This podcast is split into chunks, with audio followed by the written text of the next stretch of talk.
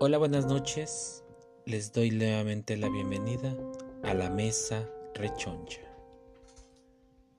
El día de hoy traemos una leyenda, la cual, pues,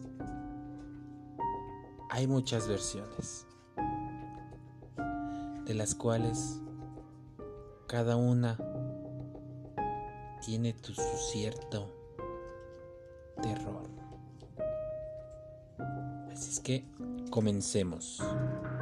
Hoy traigo la leyenda de El Catrín.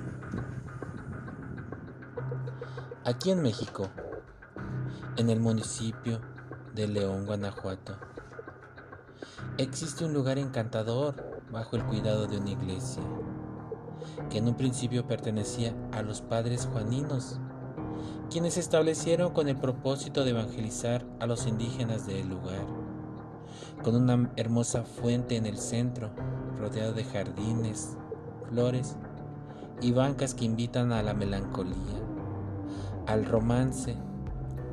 En el ahora llamado Jardín de los Novios o Jardín de San Juan de Dios, es tradición entre las parejas compartir una nieve en las periferias de la iglesia donde se han establecido muchas cafeterías y neverías. Nadie imaginaría, rodeados de esta paz y armonía, destilando, que en la noche se le temía al parque. Incluso una vez que el sol ocultaba su rostro, la gente preferiría dar una vuelta extensa para llegar a su destino antes que atravesar la explanada de la iglesia en donde según los ancianos del lugar se aparecía el Catrín. La leyenda del Catrín surge entre la tercera y cuarta década del siglo XX en el barrio de San Juan de Dios, en León, Guanajuato, México. Catrín era el término utilizado en esa época para señalar a un hombre vestido de manera muy elegante. Los ancianos del lugar Cuentan que el Catrín fue un joven capitalino que cambió su residencia a León, Guanajuato, buscando mejor fortuna. Ya en la ciudad conoció en la iglesia de San Juan de Dios a una joven de la que quedó perdidamente enamorado. En poco tiempo se hicieron novios. La familia de la joven vio con buenos ojos la relación, juzgándolo por sus ropas y apariencia. La pareja de novios paseaba por el jardín de la plaza de San Juan de Dios. Se les podía haber seguido tomados de la mano.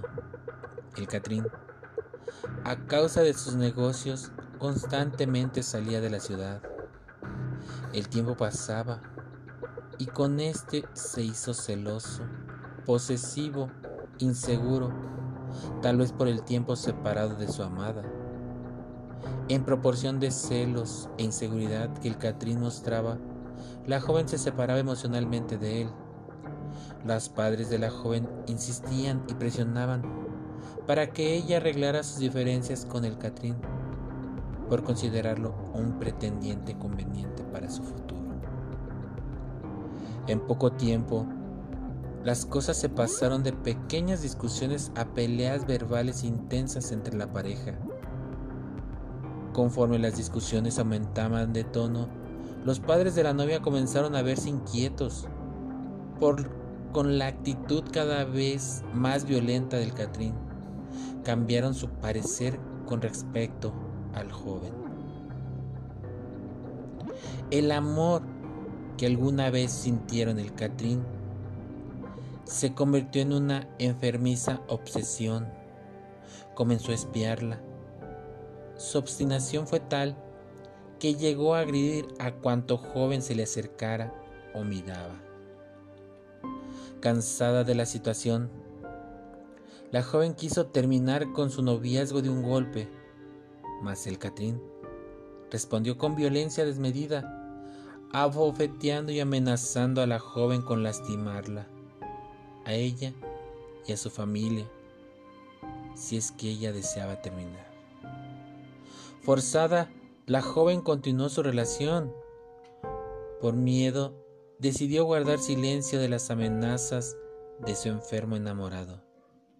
Sin embargo, los padres de la joven, ignorantes de la amenaza, ahora presionaban para que se acabara el noviazgo, ya que había sumergido a su hija en una depresión, miedo e inseguridad terribles.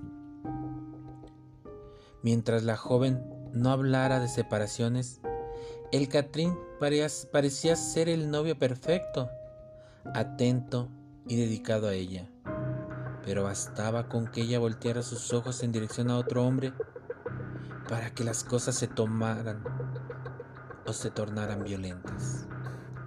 Tanto para la joven como para el desafortunado que se atravesara en el campo visual de la pobre dama. La actitud del Catrín comenzó a ser más y más violenta. Pero por un tiempo mejoró.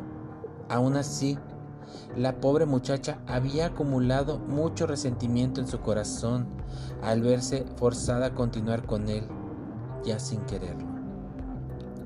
El Catrín, creyendo erróneamente que las cosas habían mejorado en su relación, fue con el padre de la joven a pedir su mano en matrimonio. Obviamente, el padre trataría de persuadir a su hija de negarse. Al enterarse de la propuesta, la joven se negó rotundamente. El papá apoyó, como era de esperarse a su hija. El Catrín soltó el llanto de inmediato al verse rechazado y pidió hablar con ella a solas antes de retirarse para siempre. La joven aceptó renuente y se encaminaron a una banca del jardín de su casa. En un principio se escuchaba a los jóvenes discutir,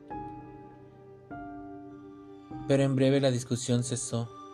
La madre de la joven inquieta se asomó para ver si todo estaba bien y alcanzó a ver a la joven recargada en el pecho del Catrín, pensando que la chica había cedido ante la proposición de matrimonio. Fue apresurada con su marido para comentarle lo que acaba de beber. El papá desconcertado se encaminó hacia el jardín. Pudo ver a su hija recostada en la banca con la mirada. Recorrió rápidamente todo su alrededor sin lograr ver al Catrín que se escabullía a la salida.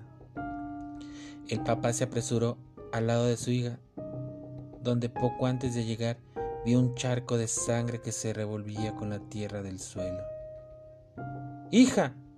le gritó, preocupado, pues era obvio que estaba herida, mas fue demasiado tarde. La joven quedó tendida en la banca, inerte, sin vida. El Catrín había cumplido su amenaza. Envuelto en cólera, fue en busca del Catrín, llamó a sus amistades para atrapar al desdichado. Apenas llegaron al parque de San Juan de Dios, lo descubrieron a él, el cuerpo del Catrín, que se balanceaba ahorcado en uno de los árboles de ahí del mismo jardín. La tristeza de perder a su amada por su mano lo orilló a quitarse la vida. Después de la tragedia, en las noches comenzaron a desaparecer las jóvenes del lugar. Bastaba que una joven caminara sola por la periferia para que nunca más se supiera de ella.